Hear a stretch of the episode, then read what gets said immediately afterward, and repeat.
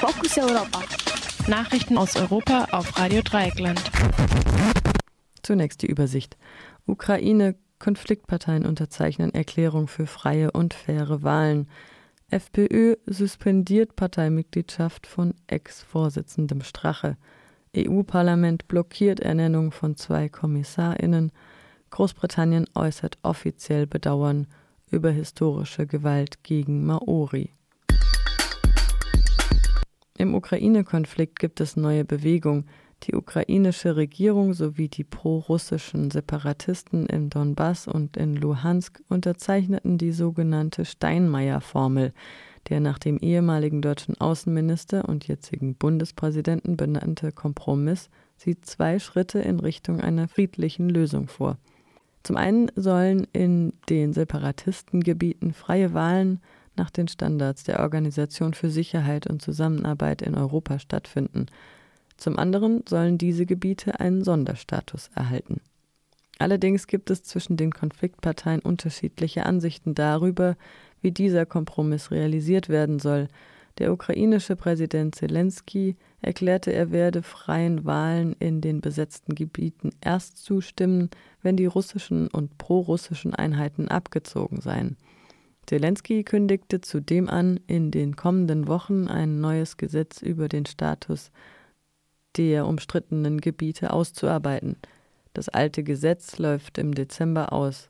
Allerdings würde nach der Steinmeier-Formel automatisch nach von der OSZE akzeptierten Wahlen auch ein Sonderstatus in Kraft treten.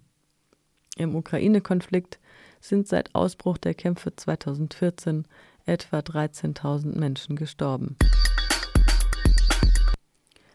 Die FPÖ hat einen Tag nach der Wahlniederlage die Mitgliedschaft ihres ehemaligen Parteivorsitzenden Heinz Christian Strache suspendiert. Dies erklärte der derzeitige Parteichef Norbert Hofer nach Beratungen der Parteigremien.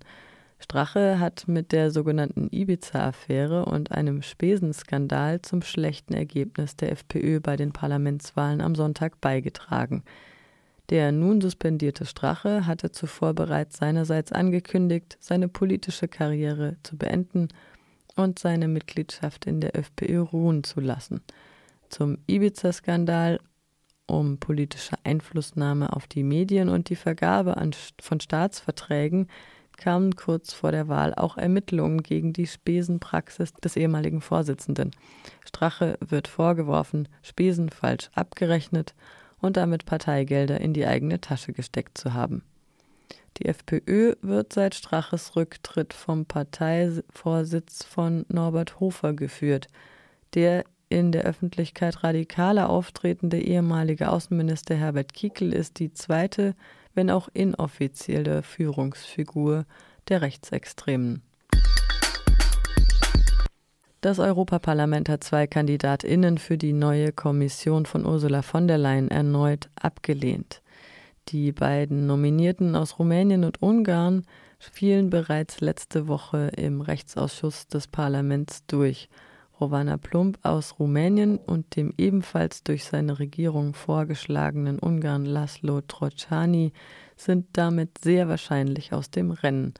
Gegen Trocani gab es bereits im Vorfeld erhebliche Bedenken, weil er als ungarischer Justizminister ab 2014 maßgeblich an den Gesetzen zur Einschränkung der Presse- und Versammlungsfreiheit beteiligt war. Gegen Rovana Plump bestehen Vorwürfe, sie habe ihr Vermögen gegenüber den rumänischen und europäischen Behörden falsch angegeben. Die designierte Kommissionspräsidentin Ursula von der Leyen muss nun entscheiden, wie sie weiter bei der Auswahl der Kommissionsmitglieder verfährt. Sie kann unter anderem die beiden Regierungen bitten, neue Kandidatinnen vorzuschlagen. Die hohe Kommissarin für Großbritannien in Neuseeland erklärt offiziell Bedauern über die historische Gewalt gegen Maori. Laura Clark soll am heutigen Mittwoch ein Statement im Namen der britischen Regierung abgeben, in dem sie den Zitat Schmerz der ersten Begegnung zwischen den Maori und der britischen Expedition von James Cook anerkennt. Die Erklärung soll im privaten Rahmen vor VertreterInnen der lokalen Maori-Gemeinschaft abgegeben werden und stellt keine offizielle Entschuldigung dar. Das Treffen mit Maori-Gemeinschaften findet einen Tag vor der Gedenkfeier für die Landung von Cooks Expedition in Neuseeland im Jahr 1769 statt. Bereits bei den ersten Begegnungen mit der einheimischen Bevölkerung hatte die Besatzung der Schiffe Menschen getötet. Die Maori wurden während der Kolonialzeit und auch danach entrechtet und diskriminiert. Gegen die Gedenkfeier hatte es zuvor massive Proteste gegeben.